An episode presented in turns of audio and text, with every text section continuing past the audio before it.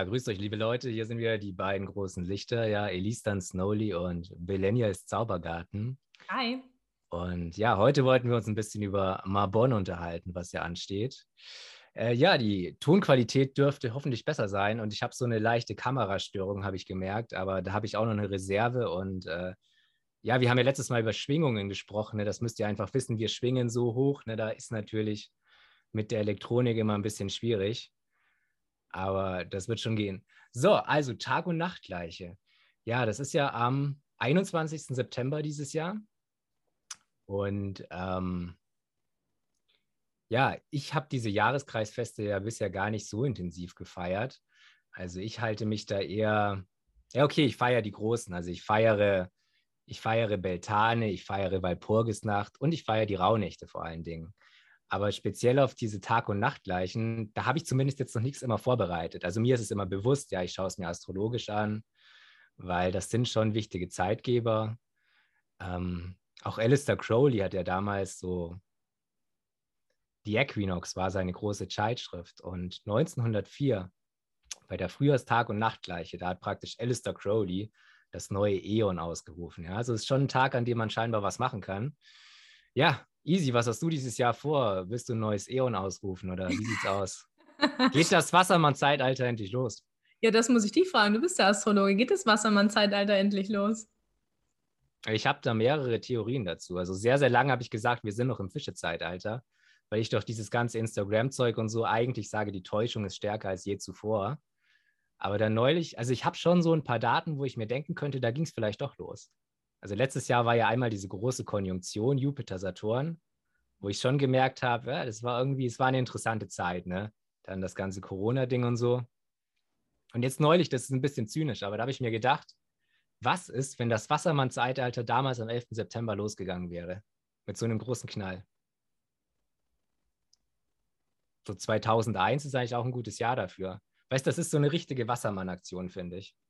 Wow, ja, das ist ein bisschen zynisch, aber why not, ne? War das jetzt zu hart, oder? Das, nee, das, ist, das ist nur ein Gedanke, der mir neulich kam. Ah, ich glaube halt, dass, ähm, also dass generell alles nicht einfach mit einem großen Knall losgeht, sondern halt nach und nach und nach mhm. passiert. Aber es ist eine schöne Theorie, die du hast. Wir haben ja letztes Mal über paradoxes Denken gesprochen, ne?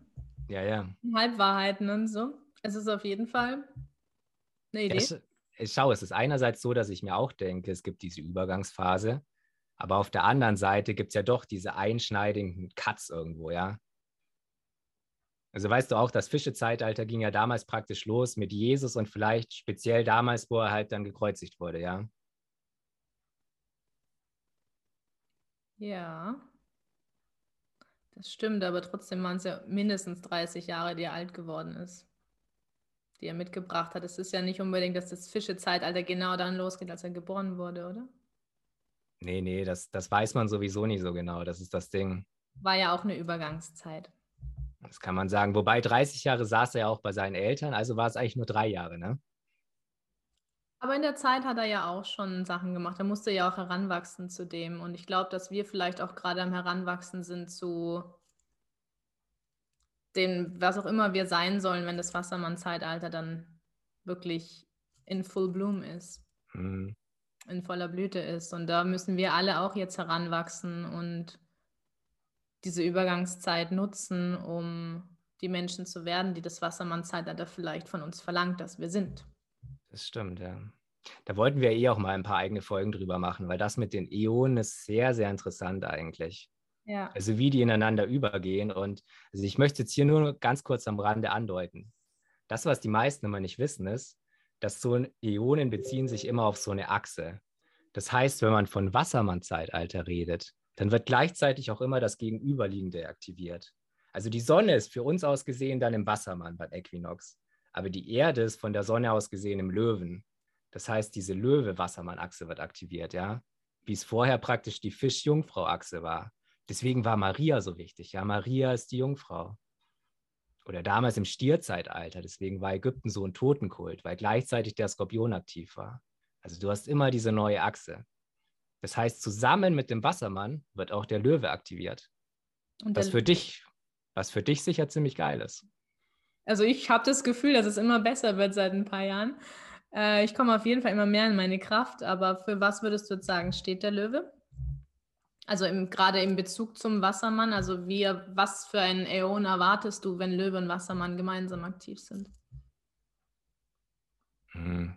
Also wenn ich es jetzt relativ krass ausdrücke, dann sind ja also die vier fixen Zeichen. Stier, Skorpion, Wassermann und Löwe sind so diese cherubischen Zeichen, sagt man. Die fixen Zeichen, die sehr, sehr feste Qualitäten haben, die nicht flexibel sind, ja. Was, was eine ganz klare Aussage hat. Auch so ein bisschen diese Epicness, ja. Und der Unterschied nochmal zwischen Stier, Skorpion, die sich eher so auf Leben und Tod beziehen. Ja, Stier ist so das absolute Leben, die Lebenskraft und Skorpion ist halt dieser ganze Totenkult. Und bei Löwe Wassermann geht es eigentlich eher um tatsächlich absoluten Selbstausdruck. Also, und wenn du es wenn so willst, Narzissmus, deswegen ist das für mich eigentlich der größte Hinweis, dass es schon jetzt so sein könnte, weil der Narzissmus der gesamten Gesellschaft ist so hoch. Also weißt du auch in jeder Serie, das ist eigentlich so ein eigenes Thema, wenn du Netflix anschaust oder irgendwelche modernen Hollywood-Filme, was ist immer die Kernaussage? Die Kernaussage ist immer die, dass du der Auserwählte bist, dass du ganz, ganz wichtig bist, ja, dass du eigentlich in einen Film reinkommen könntest, wo sich alles so komplett um dich dreht, ja. Und es gibt ja mittlerweile ganz viele, die so viel über Narzissmus machen und die sagen so, dass das lässt sich schon wieder beheben. Aber wenn ich mir die junge Generation anschaue, dann sage ich so, das, das wird sich null beheben, ja. Also weißt du, also ich weiß nicht, aber ich finde, also ja, ich stimme dir total zu, aber ich würde es nicht so negativ sehen. Also als Löwe sehe ich es nicht so negativ. Ich sehe es auch nicht negativ, ich sage wie es ist. Ja, ähm, ich glaube, das führt halt auch zu einer gewissen Selbstliebe, weil wenn du halt das große Herz vom Löwen mit reinnimmst, was ich jetzt einfach mal ganz narzisstisch behaupte, dass ich das habe, ja, ja. Ähm, dann führt es halt von Narzissmus hoffentlich, gerade auch durch den Wassermann und so, halt in, in eine Selbstliebe und das ist ja auch ein ganz großes Thema unserer Zeit in den letzten paar Jahren, auch in den Social Media und so, ist ja, dass du von diesem reinen Narzissmus erstmal über den, über den Egoismus halt auch dazu kommst, dass du halt nicht nur dich selbst ins Zentrum stellst, sondern halt auch wirklich dir selber Liebe gegenüberbringst und dieses Licht der Sonne, was der, was der Löwe ja hat, halt auch wirklich erstmal dir selbst gegenüberbringst und dann zu den schaust, wie du es in die Welt bringst. Ja, absolut, sehr guter Gedanke. Nee, ich weiß, so wie ich es jetzt formuliert habe, so im klassischen Framing wäre das auch negativ, aber ich sehe es eigentlich ganz genauso. Ja. Also ich sehe das so, wenn man diese Idee mit dem Aquarius, mit dem Wassermann-Zeitalter ernst nimmt, dann muss man aufhören, Narzissmus negativ zu sehen, weil das ist er tatsächlich nur, wenn du ein absoluter Psychopath bist und das sind nur relativ wenige, man sagt irgendwie so ein bis zwei Prozent höchstens, ja, das gibt es, dann ist es negativ. Und das andere wäre, wenn du nie erkennst, wann der Narzissmus praktisch schädlich ist, weil dieser klassische Narzissmus, den man kennt, der ist ja so eine Maske, das ist eigentlich ein Abwehrmechanismus, ja. Aber wenn du wirklich in diese Selbstliebe reinkommst, um die es eigentlich geht, ja, also du lebst deinen eigenen Film, dann ist das positive Szenario sozusagen, dass du, weißt du, du strahlst du was ganz Individuelles aus. Und du gehst eben nicht da rein, dass du dann sagst, deswegen werte ich die anderen ab, sondern du, du hast eher Respekt dafür, wenn das jemand anders auch macht, ja. Du sagst so geil, ich kann so meinen Film leben, er kann auch so absolut seinen Film leben, ja. Und wir kommen praktisch raus, wir befreien uns wirklich, so im Gegensatz zu den 60ern, wo das praktisch noch nicht wirklich funktioniert hat, ne? Weil die Leute zu unreif waren.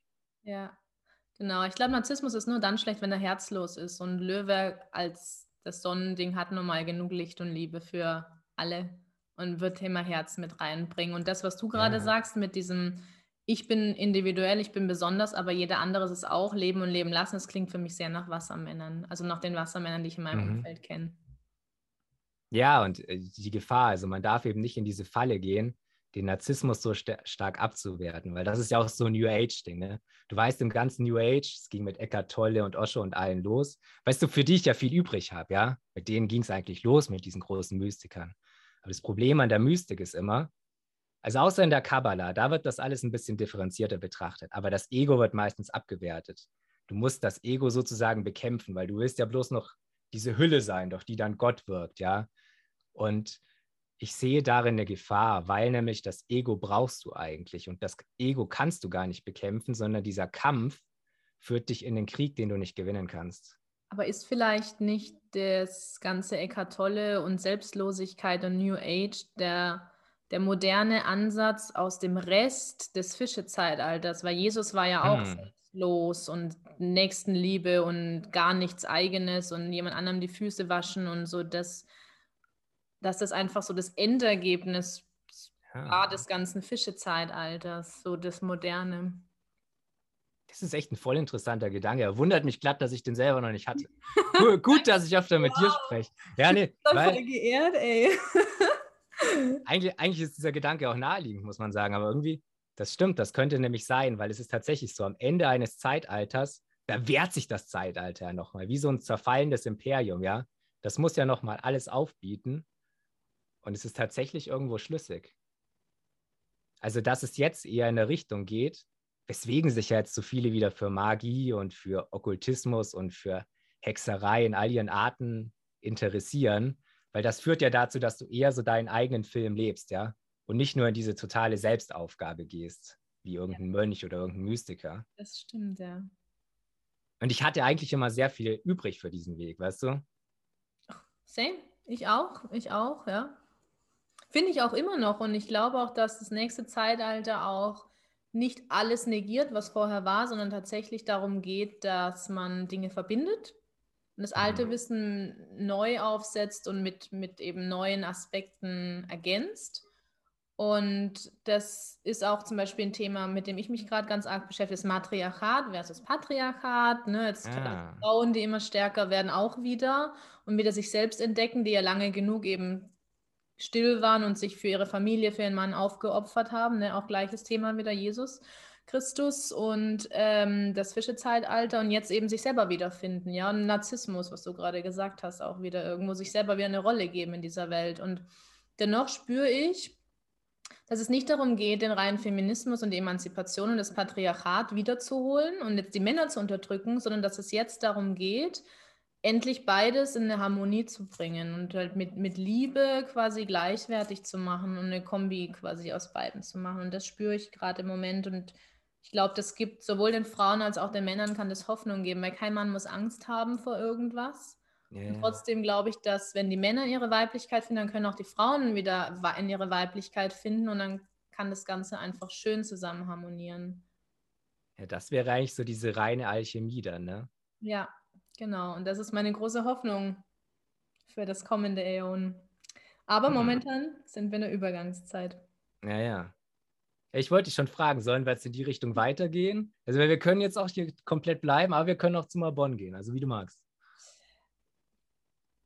Wenn du dazu noch sprechen möchtest, dann können wir auch gern dazu sprechen. Oh, ich kann dazu, ich kann dazu noch einiges sagen, wenn ich will. Nee, also erstmal das, was du eben gesagt hast, richtig super. Mhm.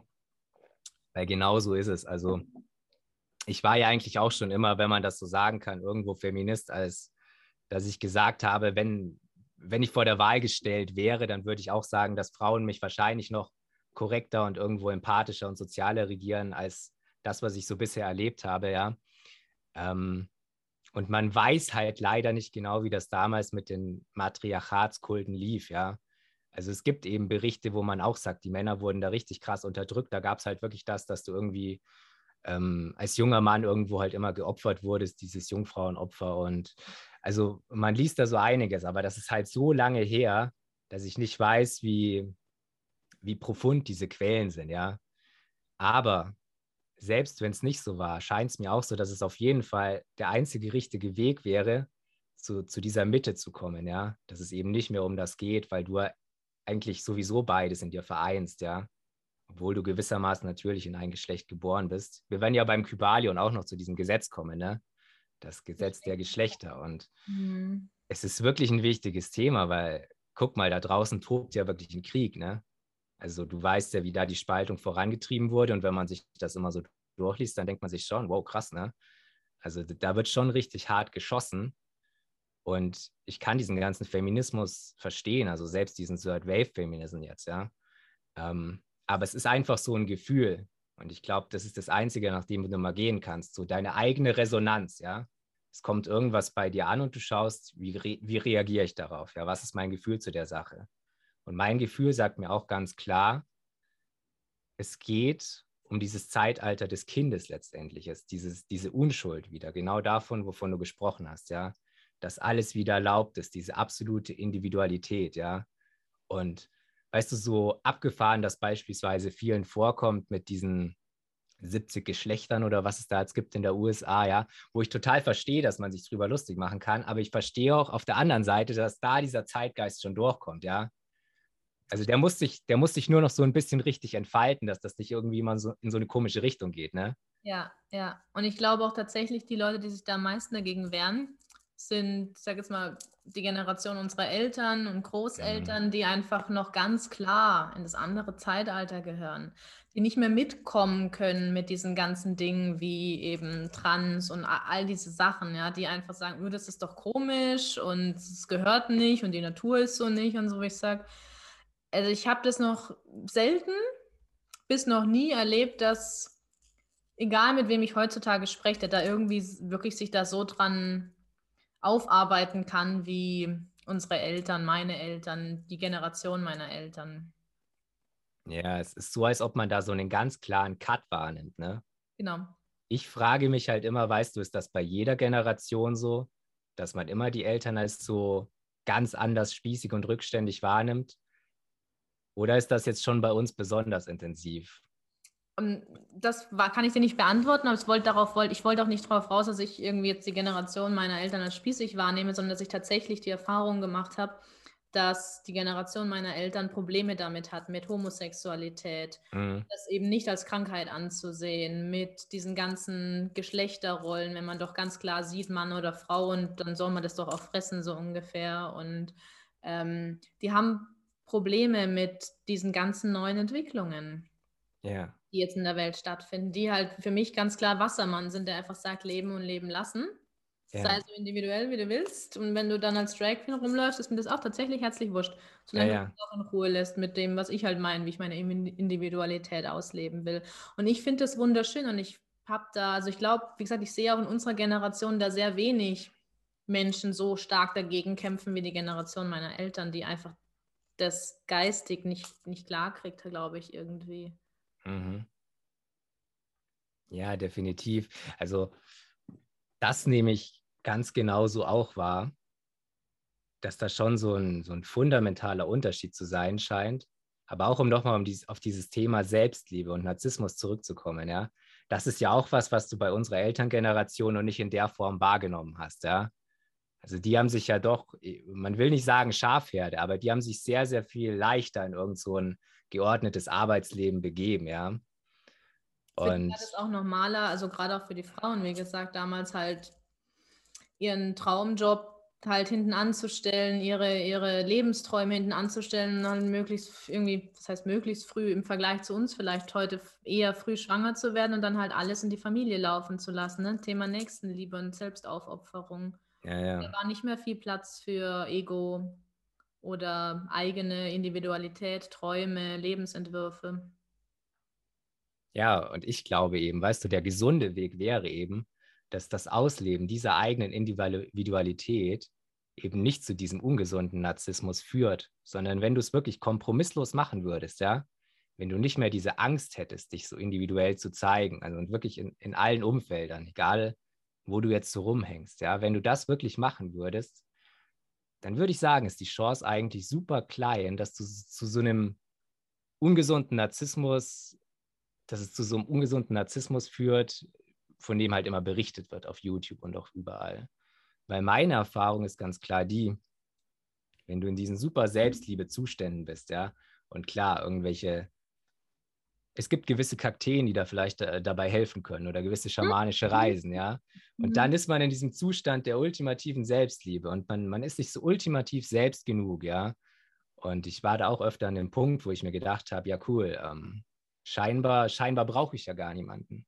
Aber das wandelt sich dann relativ schnell, weil du dich dann doch fragst, Moment mal, aber wa warum bin ich denn dann überhaupt auf der Welt, ja? Warum habe ich denn dann überhaupt diese Möglichkeit, mit anderen in Interaktion zu treten oder so, ja? Also du bleibst da nie lang.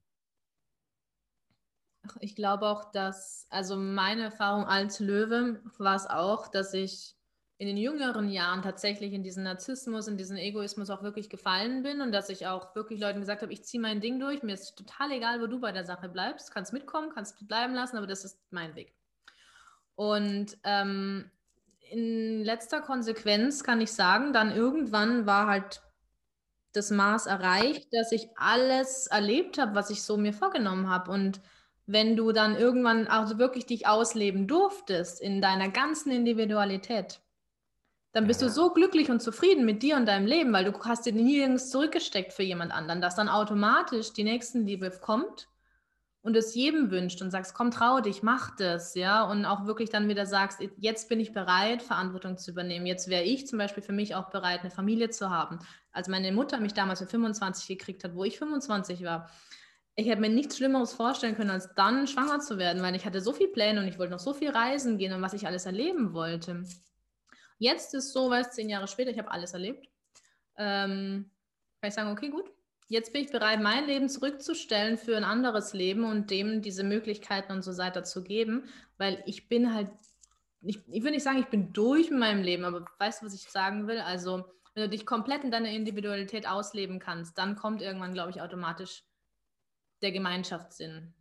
Mhm. Und du wünschst es jedem, dass er so ist. Und dann kümmerst du dich auch und unterstützt und hilfst, dass jedes Lebewesen das, was du halt erfahren durftest, was du dir selber gegönnt hast, halt auch haben kann. Und dann kommt halt das Herz in, die, in den Narzissmus automatisch rein. Mhm. Das glaube ich eben auch, dass diese Gefahr da deutlich überschätzt wird, dass dieser Narzissmus immer zu solchen ungesunden Dingen führt. Ja. Weil es ist schon, es ist natürlich so, dass es immer praktisch so eine, wie diesen Ausgleich gibt, ja, zwischen dem eigenen Willen und zwischen dem Willen Gottes. Aber wenn du so willst, ist der Wille Gottes eigentlich nur der Wille der Außenwelt. Alles, was dir so begegnet, ja. Du musst deinen Willen halt mit dem abgleichen. Ich glaube aber, dass eben dieser eigene Wille, dass der schon sehr stark sein muss und dass die Leute dadurch, dass sie versuchen, ihr Ego loszuwerden, anfällig werden für, für Kulte oder einfach für Leute, die sie beeinflussen wollen, ja, die ihr Geld wollen oder irgendwas anderes. Also ich glaube, dass einen das eher anfällig macht und dass du schon diese starke Basis brauchst. Und wo ist diese starke Basis? Das ist tatsächlich dieses Herz, von dem du gesprochen hast. Also da siedeln es die ganzen spirituellen Meister noch am ehesten an. Ich weiß auch nicht genau, warum es so ist, aber immer wenn du dich fragst, kommst du so, ja, es ist hier irgendwo in der Gegend. Ne? Da scheint das so zu sein. Da ist irgendwo das, was, was für mich irgendwie stimmt. Ja, ja und vielleicht noch irgendwo so im, ne, äh, im dritten Auge oder so. Aber da sitzt dann mehr der Geist mhm. des Göttlichen.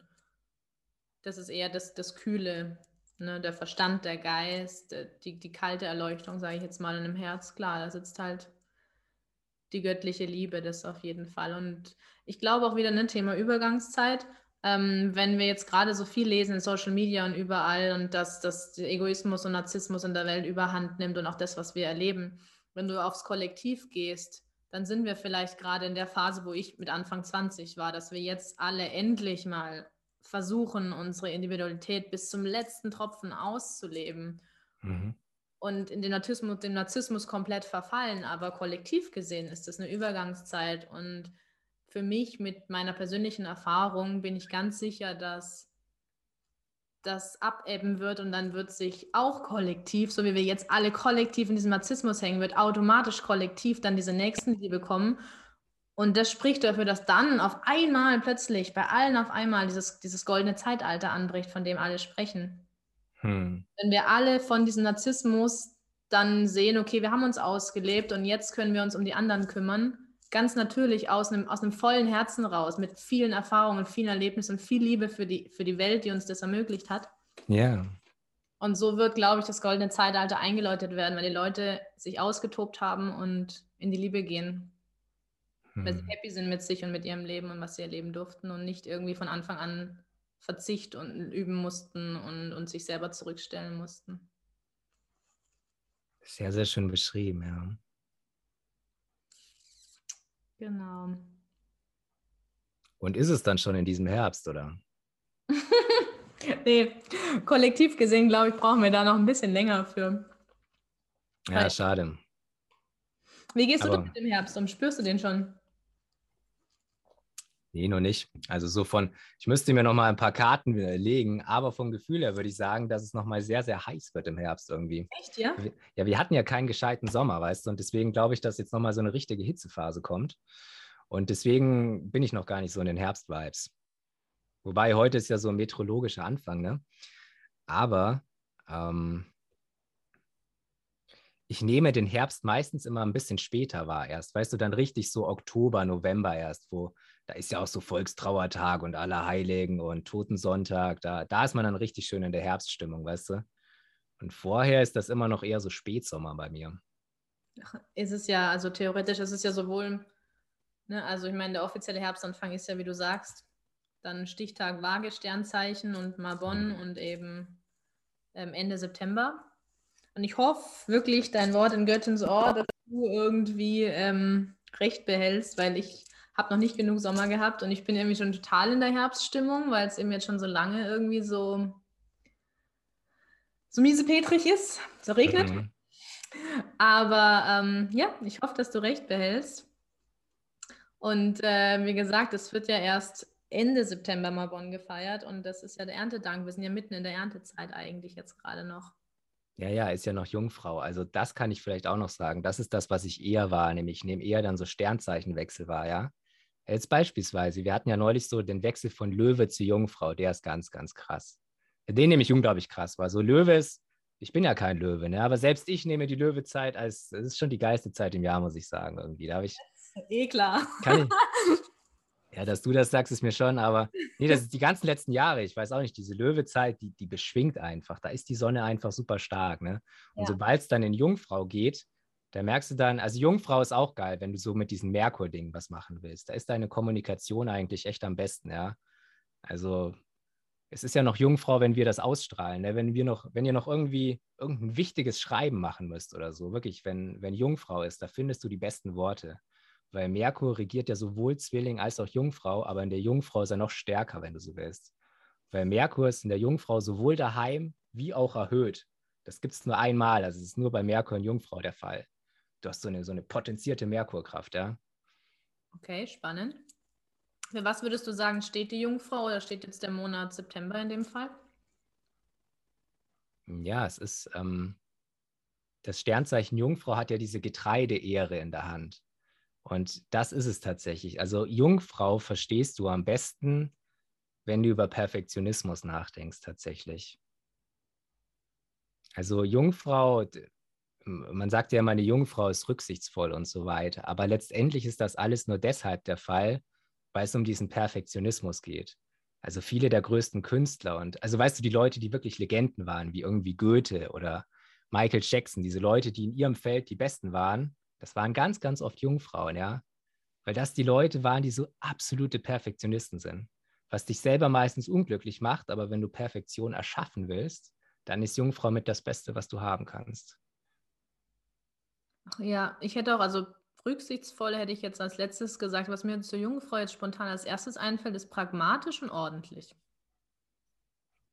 Ja, aber es hat, ähm, hm, Weißt du, Jungfrau ist ein Erdzeichen. Es geht ja darum, diesen Perfektionismus praktisch hier auf diese Ebene zu bringen und das nicht nur irgendwie geistig zu machen. Ein Zwilling hat ja diese ganzen Visionen, die er aber nie umsetzt. Und eine Jungfrau macht das dann tatsächlich. Deswegen sagt man, die sind pragmatisch. Das stimmt. Also so Richtung eher so Demeter, ne? mit, mit eben mhm. der Ernte, der Erde, der Ehre. Passt. Ja, schau. Schau, denk wieder an diese Achse. Das hatten wir ja vorhin schon. Du musst immer die beiden gegenüberliegenden Zeichen anschauen. Und bei Jungfrau hast du ja Fisch gegenüber. Und der Fisch ist ja auch dieses total künstlerische. Und genau das wohnt in der Jungfrau auch. Also Jungfrau und Fisch sind eigentlich so die ultimativen Künstlerzeichen, wenn du so willst. Nur, dass die Jungfrau das Ganze mit dem Perfektionismus eher umsetzen kann als der verträumte Fisch? Ja, genau, der Fisch wird eher so ein depressiver, alkoholkranker Schriftsteller. Das ist dann so ein anderer Film. Aber sind alle Fische da draußen, die uns gerade zuhören? ja, Prost. Äh, wir blenden dann hier später die anonyme Alkoholiker-Nummer ein. Nee, Schmarrn. Genau, ja, cool. Ja, Fische, äh, nee, Jungfrau. Hm. Und wenn du dann von der Jungfrau zu Waage übergehst, also das ist eigentlich ganz interessant beim Abon, es stimmt schon, es ist genau dieser Wechsel von Jungfrau zu Waage. Ne? Mhm. Und ähm, man könnte sagen, dass sich die Neurose einer Jungfrau, also wenn man jetzt das als so eine Neurose betrachtet, die durch den Tierkreis wandert, bis da so beim Fisch das absolute Ultimatum erreicht, ja, dann ist die Jungfrau halt sehr, sehr ordentlich und perfektionistisch und die Waage ist auch perfektionistisch, aber bei der Waage ist das alles auf so ein abstraktes Schönheitsideal gerichtet, ja. Also bei einer Waage geht es immer darum, dass du, dass du ein Gefühl für Verhältnisse und für irgendeine Form von absoluter Schönheit hast. Okay. Hm.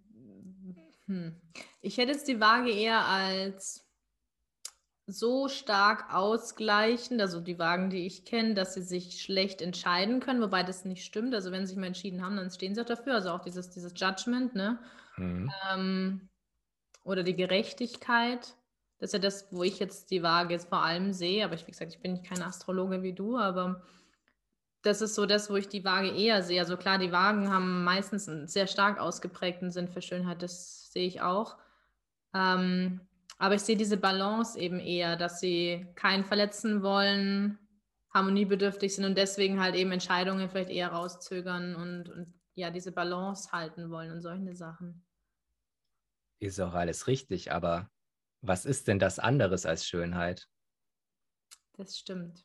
Also guck mal, wenn du ein schönes Gebäude siehst, wenn du irgendwie eine Kathedrale siehst, irgendwas, was dich wirklich beeindruckt, irgendein gotisches Gebäude, schöne Architektur, dann ist das immer stimmig, dann ist das immer ausgeglichen. Klar, Streit, Hass, das sind keine schönen Sachen, die wir mal vermeiden. Naja, genau. Also schau bei, wenn du diesen Baum des Lebens wieder hast, dann ist die Sphäre der Schönheit ja die Sonne, Tiferet. Und diese Sphäre ist genau in der Mitte. Was ja auch wieder passt zu der Balance. Ja, ja, genau, richtig. Und zu Marbon. Und zur Waage. Ja, ja. Spannend, spannend. Ja, also passt ja, wenn wir jetzt dann doch immer wieder mit so ein bisschen so bei Marbon sind, das, ne, also Thema Jungfrau ist dann mit der Ernte und dem Erntedank und jetzt der ganzen Erntezeit jetzt, die dann endet mit einem Erntedankfest und dann übergeht in die Waage und das ist genau der Tag, an dem die Erde in perfekter Balance ist. Und danach man sagen, ja. sinken wir dann langsam wieder in die Dunkelheit. Ja, es ist eigentlich. Weil nach der Waage kommt ja der Skorpion. Ja, ja. Also das ist eigentlich total spannend, weil das, deswegen finde ich es auch immer so cool, mit dir das Ganze zu besprechen, weil du hast halt durch diese, diese astrologischen Dinge, ich finde es immer wieder interessant, wie stark alles miteinander vernetzt ist. Hm. Weiß ich ja eigentlich. Aber ich bin doch immer wieder fasziniert davon, wenn ich noch einen Punkt sehe und noch einen Punkt sehe, wo ich sage, hey, guck mal, da ist wieder eine Verbindung. Ne? Jetzt mit den Jahreskreisfesten, die eben sehr schön zur Natur passen und jetzt passt halt einfach der Sternzeichenverlauf halt auch einfach wunderbar zu den Jahreskreisfesten und zum Naturverlauf. Absolut. Also das kann man sowieso jedem sagen, dass die Astrologie ist insofern was Wundervolles, als wenn du mal verstanden hast, warum die Zeichen aufeinander folgen. Also man kann das ja wie so ein so ein Buch in seinem Kopf durchgehen, so eine Geschichte. Und das platonische Jahr, also diese großen Zeitalter, laufen ja entgegengesetzt. Da kommt der erst Widder und dann Fisch, dann Wassermann. Aber der normale Tierkreis ist ja so, wie wir es gerade sprechen, der Lauf der Sonne. Und das kann man in beide Richtungen durchspielen. Aber bleiben wir jetzt mal bei der normalen Richtung. Und wenn man das, wenn man sich das wirklich mal überlegt, welche Qualitäten jedes Zeichen hat, dann wird einem nach einer Zeit absolut klar, dass es nur genauso sein kann, wie es ist. Also, dass auf die Jungfrau die Waage folgen muss. Und auf die Waage muss der Skorpion folgen. Und auf die Skorpion muss der Schütze folgen. Weil nur das die Energie ist, die praktisch diese, die negativen Seiten der anderen Energie überstrahlen kann, ja. Also nehmen wir beispielsweise mal die Waage, ja.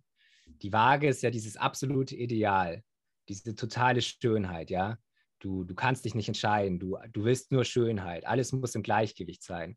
Du achtest die ganze Zeit drauf, wie wirst du wahrgenommen und so weiter. Das heißt, man kann sich vorstellen, zu welchen Problemen das führt. Das heißt, was ist im Extrem da jetzt die einzige Energie, die das beseitigen kann? Das muss der Skorpion sein, ja? Du brauchst, du brauchst dann so eine Härte, die das absolut mal zerschmettert, ja? Die dann sagt, jetzt hier weg mit der ganzen Schönheit, ja? Der Skorpion hat sozusagen mit Schönheit nichts mehr zu tun. Ja, das ist, das ist ein ganz krass anderer Trip. Ja, das ist dann wirklich dieses, wo es halt richtig ins Dunkle geht, in den Abgrund, ja, in den Abyss. Und der Skorpion geht dann so sehr in die Dunkelheit, dass nur noch der Schütze das dann retten kann. Ja, weil der Schütze ist Jupiter. Das ist so die, die positivste Qualität, die du haben kannst. Ja, Der Schütze ist dann sozusagen der Retter. Und das kannst du halt für den ganzen Tierkreis durchspielen. Und mit der Zeit wird dir immer klarer, warum es genauso sein muss, warum es gar nicht anders sein kann. Voll spannend. Und der Schütze bringt dann auch aus der Dunkelheit quasi wieder das Feuer mit, damit es einfach wieder ein bisschen heller wird. Genau, richtig, ja. ja. Hast du zufällig die Geschichte, gerade da, wenn du sagst, dass du, man kann sich das wie so eine Geschichte vorstellen? Dass du uns da einmal ähm, durch den Jahreskreis für, äh, durch den Jahreskreis, durch den, durch die Sternzeichen führst, quasi. Ähm, du meinst jetzt ganz von Anfang an? Mhm, einfach einmal durch, so ganz grob. Ähm, ja, klar, also wir können es versuchen. Okay. Also wir fangen. Sehr gespannt. Wir fangen mal bei Widder an, ja. Mhm. Also Widder ist ja diese Urenergie, dieser erste Samen, den du hast, ja. Der Antrieb, so, der Drive, ja, genau. Ja, genau, es ist dieses Kind. Du kannst dir den Tierkreis auch als etwas vorstellen, wo es immer älter wird. Ja, also der, der Widder ist sozusagen das Jüngste und ein Fisch ist so ein richtig alter Sack. Okay. Und ähm, der Widder ist praktisch dieser erste Zündfunke, den du brauchst, damit überhaupt irgendwas geht, ja.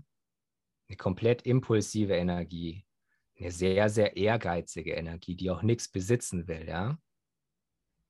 Die, die einfach nur Ziele hat. Das ist, das ist reines Feuer, ja, das ist reine Maßkraft. Wie ein Kind, was laufen lernen will, ja. Genau, richtig. Und die Sonne ist ja auch noch im Widder erhöht. Das heißt, du hast Mars und du hast Sonnenenergie. Und dann kommt aber der Stier. Und der Stier ist eben der, der sagt, er möchte dieses Nomadentum beenden, ja. Der hat da jetzt gerade keinen Bock mehr drauf. Der, der, der möchte jetzt irgendwas besitzen. Der möchte,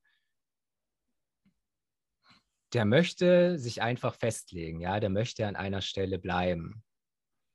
Und beim Stier ist so ein bisschen das Paradox, dass man denkt, dass Stier sehr, sehr einfach zu verstehen ist. Aber wenn du in die älteren astrologischen Texte reinschaust, dann ist Stier immer so mit am unklarsten beschrieben, weil du bei Stier diese Qualitäten hast, weißt du, wie irgendwas besitzen wollen und so. Das ist ja alles sehr abstrakt, ne? Du fragst dich die ganze Zeit, ja, aber was ist der Stier jetzt eigentlich? Und das ist eigentlich im Tarot sehr, sehr schön beschrieben. Und im Tarot hast du die Erde als letztes Element, als unterstes Element der Schöpfung.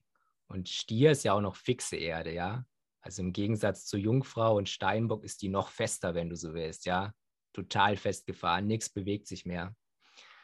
Und der Zauber ist eben, dass genau aus diesem komplett festgefahrenen, und das ist die Chance eines Stieres sozusagen, du bist so dermaßen festgefahren, dass du dann nur noch wieder ganz nach oben kannst.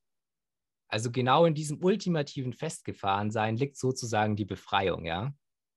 Verstehst du ein bisschen, was ich meine, oder ist das ja, zu. Ja, nee, voll gut. Mhm. Also, weißt du, das Tarot endet ja mit der Zehn der Scheiben oder mit der Prinzessin der Scheiben. Warte mal, die ist sogar. Ja, sieht man jetzt leider nicht. Aber auf jeden Fall, die Prinzessin der Scheiben hat so eine große Scheibe in der Hand, ja. Das heißt, die komplette Schöpfung ist beendet. Alles hat sich manifestiert. Und in der Kabbala sagt man immer, Keter ist in Malkut und Malkut ist in Keter. Malkut ist diese Sphäre der Erde und Keter ist eben die allerhöchste Sphäre, ja. Das heißt, in dem, in dieser Erde, im, im kompletten Diamant, wo du dann eben so maximal fixiert bist, da erscheint plötzlich wieder diese befreiende Funke. Mhm. Ja, und was kommt nach Stier? Das ist dann eben der Zwilling. Ah, okay, ja klar, der befreiende Funke. Dann wäre die, die, das Luftige. Mhm. Genau richtig. Das ist dann diese Energie, die, die wirklich in alle Richtungen geht. Jetzt muss ich nur mal, ich, ich muss mal schauen, wie ich jetzt von, von Zwilling zu Krebs komme, weil das ist auch ein, ist, ist ein, ist ein nicht ganz einfacher Übergang. Man könnte so sagen, der Zwilling ist im Gegensatz zum Widder ja Luft. Das heißt, du hast eine sehr, sehr intellektuelle Energie, ja. Du hast diesen, diesen Tatendrang, der sich aber auch sehr, sehr viel hier oben abspielt, ja. Und du hast auch eine Energie, die sich halt dann eben wieder überhaupt nicht festlegen will. Also der Zwilling ist das Zeichen im Tierkreis, was du am wenigsten festnageln kannst, dem man aber die meiste Intelligenz nachsagt, wenn man so will. Also das, das muss ich auch Zwillingen lassen, obwohl das in, in meinem ganzen Leben waren das immer die Leute, da hätte ich echt so boah, brauche ich gar nicht anfangen, ne? da sind Skorpione nichts dagegen. Aber, aber ich, ich muss Ihnen lassen, dass, dass Zwillinge neben einem sehr, sehr guten Humor echt eine sehr, sehr hohe Intelligenz haben, ja, meistens. Und es ist, es ist, ein, es ist ein unglaubliches Wissen, weil Intelligenz ja eigentlich heißt, dass du anpassungsfähig bist, ja. Und es gibt nichts anpassungsfähigeres als einen Zwilling, weil die Jungfrau ist ja schon wieder ein Erdzeichen, auch Merkur, aber Erde. Okay. Also du hast diese, diese unendlichen Möglichkeiten. Aber aus diesen unendlichen Möglichkeiten kann sich keine Familie entwickeln, ja. Und vor allem können sich keine tiefen Emotionen entwickeln. Und deswegen brauchst du danach den Krebs, ja. Du brauchst dieses Wiederheimkommen.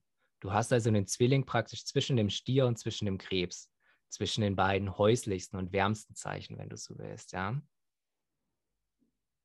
Und der Krebs ist eben Mond und geht ultimativ in diese passive Rolle, ja. Also Krebse blühen ja meistens erst in der zweiten Lebenshälfte auf, weil sie in der ersten Lebenshälfte mit ihren Emotionen sehr, sehr zu kämpfen haben, ja. Und der Krebs der Krebs bleibt passiv. Es, es ist tatsächlich diese Passivität, über die man es am ehesten beschreiben kann. Also schon einerseits diese Wechselhaftigkeit des Mondes, aber vor allem diese, diese Emotionen, die man einfach nur in einer passiven Art und Weise genießen will irgendwo. Und das ist dann der Punkt, wo eben der Löwe kommt. Bei dir ist das ja sehr interessant, weil du hast eine Löwe Sonne und einen Krebs Mond, ne? Ja. Und du weißt ja, die Sonne ist im Löwen erhöht und oder Domizil und das Domizil des Mondes ist der, der Krebs. Ne? Das ist eigentlich unglaublich krass. Ja, ist es. Und, äh, naja. Nee, es, es, ist auch ein krasser Kontrast dann. Mhm. Weil du mhm. hast sozusagen beim Löwen dann die ultimativ maskuline Energie, die eben dann schon in die Tat kommt, ja. Deswegen könnte man auch, deswegen sagt man ja so oft, dass praktisch der der Löwe der Herrscher des Tierkreises ist, weil es ist tatsächlich eine spezielle Stellung.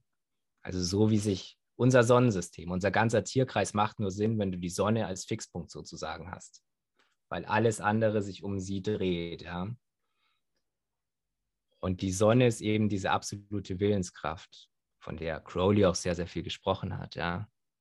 Die ist hier. Mhm. Und diese Willenskraft ist eben das, was auf einer gewissen, in einer gewissen Betrachtungsweise Gott eben noch am nächsten ist, ja. Weil das ist eben reines Feuer. Es ist reines, fixes Feuer, es ist reine Energie. Und diese reine Energie hat mit Gefühlen erstmal relativ wenig zu tun, wenn du so willst. Also es ist eigentlich dieser Narzissmus, über den wir vorhin gesprochen haben. Ja. Der Löwe will glänzen, aber wenn er das genug gemacht hat, dann entwickelt sich diese, diese Liebe für andere, dieses große Herz praktisch automatisch, weil der Löwe sich selbst gut fühlt. Also das ist ja, das ist ja das Wundervolle an Glück. Sobald du glücklich bist, willst du praktisch was für andere tun, ja. Weil du bist ja eben dieser Kelch, der überfließt, ja. Du musst irgendwas damit machen. Mhm. Das lässt sich nicht vermeiden. Das stimmt, ja. Aber, ja, sag du was dazwischen mal. Ich würde sagen, und führt das dann quasi in die Jungfrau, weil die dann was macht. Ja, und vor allem das wieder beschränkt. Okay. Also Löwe allein wäre einfach, weißt du, das wäre reine Expansion. Das, das wäre nicht geordnet. Also es ist auch einfach zu chaotisch. Und die Jungfrau ist die, die dann praktisch da eine Struktur reinbringt, ja. Die Jungfrau ist erstmal so gesehen irgendwo ein herausforderndes Zeichen. Weil du dir ganz oft denkst, ey, da wäre ich doch lieber Löwe, das ist doch viel geiler. Aber du musst bei der Jungfrau kapieren, dass die Jungfrau eben dieses Künstlerische dabei hat, hat, ja. Dass du eben auf dieser Achse bist, ja. Jungfrau und Piskes, Jungfrau und Fisch. Dass du, dass die Jungfrau auch so schöne Eigenschaften wie Demut hat. Das ist ja auch was, was dem Löwen abgeht. In die Jungfrau kriegst du dann die Demut dazu. Und diese Demut kann dir eben göttliche Inspiration geben, wenn du offen dafür bist, ja. Aber es gibt gewissermaßen schon Zeichen, die sind, sagen wir so, ein bisschen schwieriger zu dechiffrieren, ja. Da ist es ein bisschen schwieriger, dahinter zu kommen, wie das läuft. Wenn du ein Widder bist, ist es eigentlich e-, erstmal relativ einfach, weil es ist einfach nur tun, ja. dann umso weiter es eigentlich voranschreitet, umso schwieriger wird es. Okay. Und dann kommen wir wieder von Jungfrau zu Waage. Und dann sind wir wieder bei Marbonne. Genau. Aber lass uns das gerne noch fertig machen. Also wir hatten jetzt ja dann von Jungfrau zu Waage, das hatten wir gerade mhm. besprochen. Das ist bei Marbonne dann ne, wieder diese, was du gesagt hattest, diese Balance, mhm. diese Schönheit und danach kommt dann der Skorpion, ja, ja. das Ganze in, in erstmal die Ablehnung geht und in diese Dunkelheit führt, wo uns dann der Schütze mit seinem Feuer wieder rausholt. Genau, und du kannst auch noch dazu sagen, weißt du, Skorpion ist wie so der absolute Kontrollfilm. Also das, was einen Skorpion auszeichnet, ist die Kontrolle zu wollen. Das ist dieses ganze Plutonische, ja. Saturn auch, oder? Ist die Skorpion auch Saturn? Ähm, nee, also der alte Herrscher war Mars. Ah, okay. Irgendwann war es dann Pluto. Saturn ist Steinbock und früher noch Wassermann mit gewesen, ja. Ah, okay. Saturn ist aber in der Waage erhöht, interessanterweise. Was dir praktisch den Hinweis gibt, dass Saturn schon was mit Schönheit zu tun hat. Weil um Schönheit zu generieren, brauchst du Beschränkung, weißt du? Weil ohne diesen Ring des Saturns kann es keine Schönheit geben, weil es ja keine Beschränkung gibt, ja. Mhm, auch spannend. Also diese Härte vom Saturn hat automatisch auch was mit Schönheit zu tun. Das ist auch so ein Weg, um den Saturn ein bisschen besser zu sehen. Es gibt von Liz Green ein relativ gutes Buch, da wird, ich weiß nicht, wie es heißt, aber es ist eine bekannte Astrologin und sie hat ein Buch über Saturn beschrieben. Und da wird einem so ein bisschen die Angst vor Saturn genommen, ja. Weil ich finde, bei Saturn ist es ganz wichtig, rauszufinden, warum gibt es den überhaupt, ja? Wofür brauche ich den Arsch? Das ist ja total scheiße, ne? Okay. Ja. Auf jeden Fall zurück zum Saturn, äh, zum Skorpion, ne? Ähm, der Skorpion hat eben viel mit plutonischen Dingen, mit Kontrolle und somit auch mit Macht zu tun, ja. Also Kontrolle willst du ja nur haben, weil du Macht willst letztendlich. Und aus diesem Kontrolle- und Machtfilm kann ihn sozusagen nur der Schütze retten, ja. Weil der Schütze ist auf dieser Schütze-Zwillingsachse. Und das ist diese Achse, der Macht komplett egal ist. Also da geht es um irgendwas anderes, ja. Das, das sind Erfahrungen. Beim Zwilling ist das halt eher hier oben. Beim, beim Schützen ist das wirklich in die Welt hinaus. Und ich hatte vorhin gesagt, dass ähm, echt mit der Sonne ein bisschen aufpassen, dieser Löwe wieder. Ich hatte vorhin gesagt, dass die Sonne und der Löwe Gott eigentlich am nächsten sind, ne? Aber es gibt noch eine zweite Ansicht und die sagt, dass, dass der Schütze eigentlich am nächsten ist. Und ähm, es sind beides Feuerzeichen. Also weißt, der Schütze ist Jupiter und einmal ist, du kannst den Jupiter oder die Sonne höher sehen. Ne? Das kommt ein bisschen so auf den, auf den Blickwinkel an. Aber grundsätzlich ist eben der Schütze der, der in die Weite geht, ja. Das ist ja auch das neunte Haus im Horoskop, also alles, was mit Reisen und mit solchen Dingen zu tun hat. Und wenn du dir überlegst, wo du so die größten Erkenntnisse hast, ja, was dir am meisten bringt, dann ist es eigentlich das, dann ist es eigentlich diese Weite. Insofern könnte man schon auch sagen, dass, dass der Schütze irgendwo Gott am nächsten ist, weil du kommst da am meisten in diese Weite, in dieses vollkommen dich öffnen, in dieses, in dieses alle Erfahrungen machen. Das ist so, wie du ja beim Reisen automatisch weiser wirst, ja. Du, du gehst durch Indien und du kommst irgendwie anders zurück, ja. Das ist Schütze. Ja, mein Aszendent kann ich nachvollziehen. Ja, du, du hast echt Glück gehabt, ne? Jeden Fall. Ja, nachdem es so schön war, kommt dann halt noch der Steinbock, ne? genau. Ähm, ja, dürfte sich selbst erklären, ne? Aber ähm, sagen wir mal noch was dazu. Also, was ihr halt bei Steinbock und bei Wassermann dann wissen müsst, ist, ähm, Wassermann war früher auch mal Saturn. Weswegen das ist einer der Gründe, warum ich es immer so komisch finde, dass die Leute beim Wassermann-Zeitalter so glauben, das wird alles so komplett easy, weißt du? Und so universelle Liebe. So, Wassermann war früher auch mal Saturn, ja, das ist, das ist sehr, sehr hart. Und ähm, es ist halt die Zeit, wo es am allerdunkelsten ist, ja. Es ist diese Zeit der Rauhnächte. Aber in dieser Zeit der Rauhnächte wird eben auch was Neues geboren. Julfest, ja, die neue Sache. Ja, genau. Und ich meine, dass die Tarotkarte für den Steinbock ist ja dieser, dieser Bock, der da dargestellt wird, ja, der Gott Pan könnte man auch sagen. Und was du letztendlich in dieser Zeit lernst, ist, dass du in dieser tiefsten Dunkelheit irgendwo deine Freude findest, ja. Deswegen wird das auch verbunden mit diesem ganzen Ekstatischen und so, ja.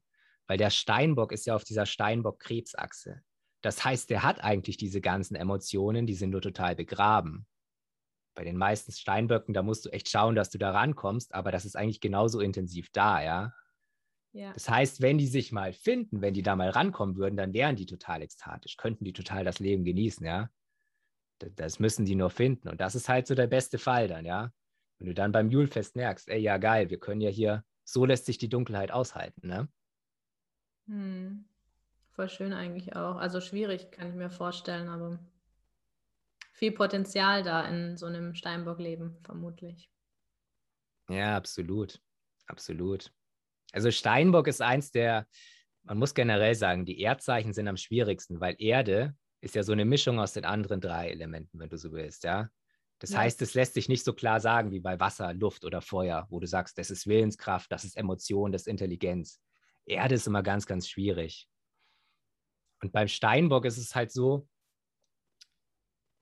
ich glaube, deswegen wird Steinböcken nachgesagt, dass die in ihrer Karriere so gut sind, weil die das eben so, weil die so eine super Mischung sind. Weißt du, wie ich meine? Die sind weder so festgelegt wie ein Stier, noch sind die ganz so flexibel und künstlerisch wie eine Jungfrau, sondern die wissen einfach, was gemacht werden muss, gewissermaßen. Das, also jeder Steinbock, den ich kenne, hat echt Karriere. Also Respekt. Ja, ja. Aber das, was du eben nicht vergessen darfst, ist, unter dieser Maske haben die alle total viel Emotion, ja. Das ist eben das Ding. Und dennoch ist Steinbock eben Saturn und hat immer dieses, dieses etwas harte, ernsthafte, disziplinierte. Ja. Und ich habe ja eben schon gesagt, dass Wassermann früher auch Saturn war. Und jetzt der neue Herrscher ist ja Uranus, ne? Und man wird da jetzt erstmal denken, das ist ja komisch. So Wassermann und Saturn, so, so kenne ich den Saturn ja gar nicht. Aber das liegt daran, der Saturn hat wirklich eigentlich zwei Seiten. Das kannst du dir vorstellen, wie so einen alten Typen, der einmal schon so ein, so ein alter, grantiger Herr ist, der irgendwie keinen Bock mehr aufs Leben hat, also so ein bisschen wie der Steinbock. Und dann auf der anderen Seite, aber in seinem Alter auch bemerkt, ach geil, jetzt kann ich es mir herausnehmen, total verrückt zu sein. Und das ist dann eben diese Wassermann-Seite vom Saturn, ne? Das ist, das ist dann eben dieses andere, wo man sich denkt, ach, jetzt ist ja eh alles egal, ne? Jetzt kann ich mich ja aufführen, wie ich will, ne? Also das ist dann diese totale Befreiung. Aus diesem geordneten Steinbock-Karrieredenken kommst du hin zu diesem, was auch immer, ne? Also Wassermann ist ja die Achse Wassermann-Löwe haben wir dann wieder, die jetzt sehr wichtig wird für dieses Zeitalter, wenn es denn kommt, ja? Ja. Und wenn du so willst, ja, man kann es Narzissmus nennen, aber man muss eben verstehen, glaube ich, für dieses, für diese Zeitqualität, dass, dass Narzissmus eben nichts Schlechtes ist, ja, nichts Schlechtes sein muss. Das ist eigentlich eher was, was dir eingeredet wird, ja. Es ist auch was, was dir eingeredet wird, dass du das Ego loswerden musst oder so. Der, der Kampf ist vollkommen sinnlos, ja. Weil du bist hierher gekommen als dieses individuelle Wesen.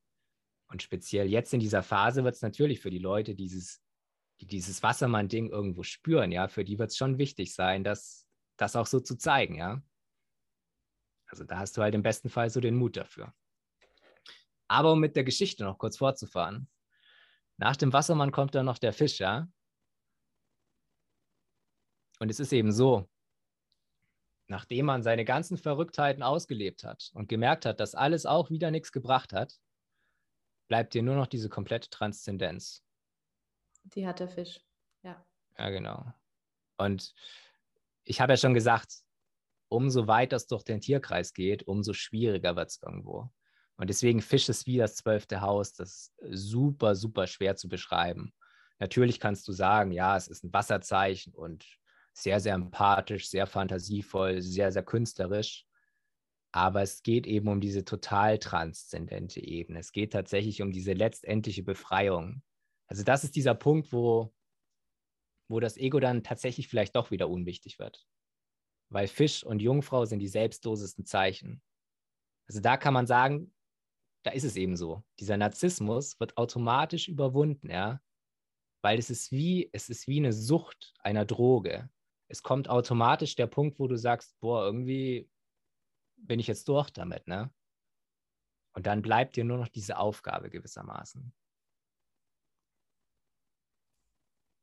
Passt dann auch ganz schön, wenn man sagt, das ist wie so ein Lebenszyklus, dass der Fische quasi mit der Transzendenz und zur Anderswelt und dem Tod und dann der Reinkarnation, dass das dann quasi mit dem Widder wieder von vorne losgehen muss. Ganz genau, ja. Voll schön. Danke für deine Geschichte. Ich glaube, ich würde es an der Stelle auch beenden. Ja, vielleicht. Wir wollten ja eigentlich, wir sind schon wieder ein bisschen abgeschweift, ne? aber eigentlich war es ja mal Bonn. Erzähl du mal noch, wie du mal Bonn verbringen willst. Okay, ganz kurz. Ähm, ja, also ich fand das Thema heute aber wirklich schön. Ich finde es eigentlich richtig, also ich fand die, die Richtung, die es jetzt heute genommen hat, finde ich gut. Ähm, vielleicht ja noch kurz zu Marbonne, weil es eben ansteht, ist, ähm, was mache ich? Also Marbonne ist für mich halt ein Übergangs, wie gesagt, haben wir immer mal gesagt, auch Übergangszeit zum Winter die Zeit der Ernte, in dem wir all das, was wir jetzt dieses Jahr an Aktionen gemacht haben, alles, was wir im Frühjahr gesät haben, was wir im Sommer quasi to nurture, ne, genährt haben, dann jetzt ernten dürfen an uns in unserem Leben und dass wir uns vielleicht auch betrachten und das ist das, was ich an Marbonne immer mache, ist ähm, mir anzuschauen, wo stehe ich in meinem Leben und wo habe ich Anteil daran, im Guten wie im Schlechten, also auch wirklich dann schon mhm. Richtung Winter- und Innenkehr auch wirklich in die Schattenarbeit vielleicht schon leicht zu gehen und zu überlegen, wo habe ich es vielleicht ordentlich verkackt. Ja, was ah. hätte ich besser machen können. Und ähm, schönes Ritual, was ich auch immer gern teile, ist einfach das ähm, Pentagramm von Aktion und Reaktion oder einfach von Karma, wenn man es so sagen will, wo ich mir halt überlege, ähm, fünf Dinge, die in meinem Leben dieses Jahr halt einfach, die einfach sehr viel Einfluss hatten auf dieses Jahr. Situationen, Menschen, Dinge, die passiert sind. Und die schreibe ich mir auf. Und dann überlege ich mir eine alternative Handlung, die ich hätte tun können und wohin die geführt hätte.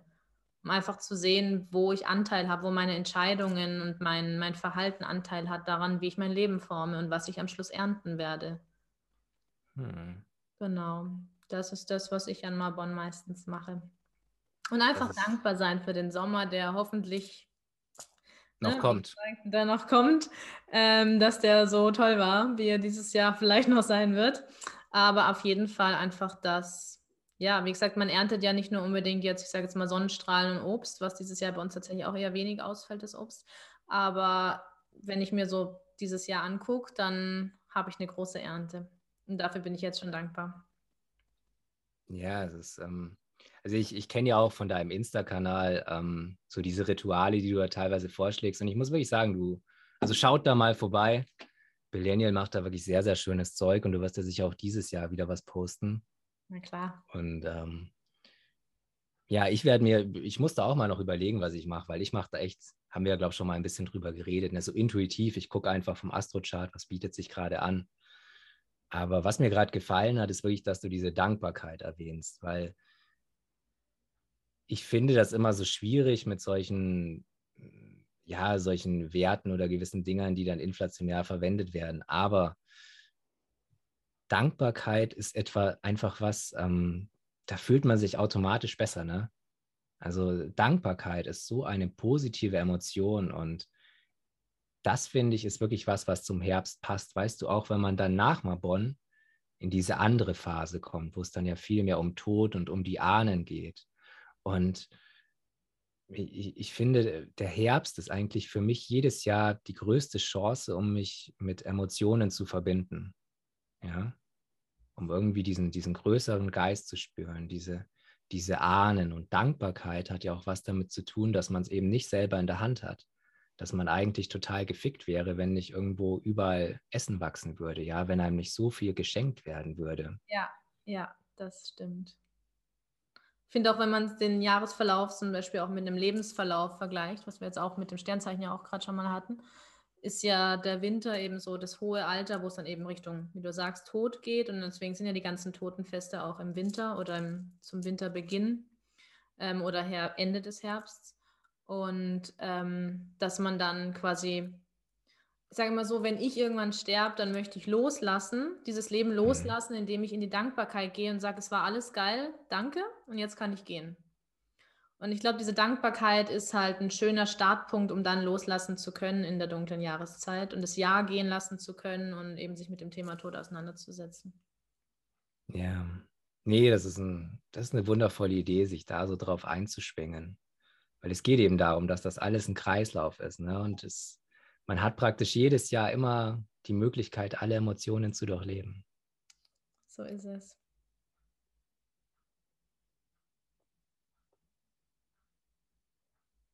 Ja, ich wäre soweit. ja, dann ähm, danke ihr Lieben wieder fürs Zuhören. Es war jetzt nicht wirklich eine Marbonne-Folge, aber dennoch, glaube ich, hat sie ganz gut gepasst zu dem Thema der Übergangszeit, die Marbonne darstellt. Und ich hoffe, es hat euch gefallen, uns wieder zuzuhören, auch wenn es diesmal sehr, sehr lange war, mal wieder. Ähm, ja, schaltet auch beim nächsten Mal wieder ein wenn die zwei großen Lichter sich über Gott und die Welt unterhalten. Ja, auch von mir alles Liebe, bleibt im Tau und bis bald. bis dann.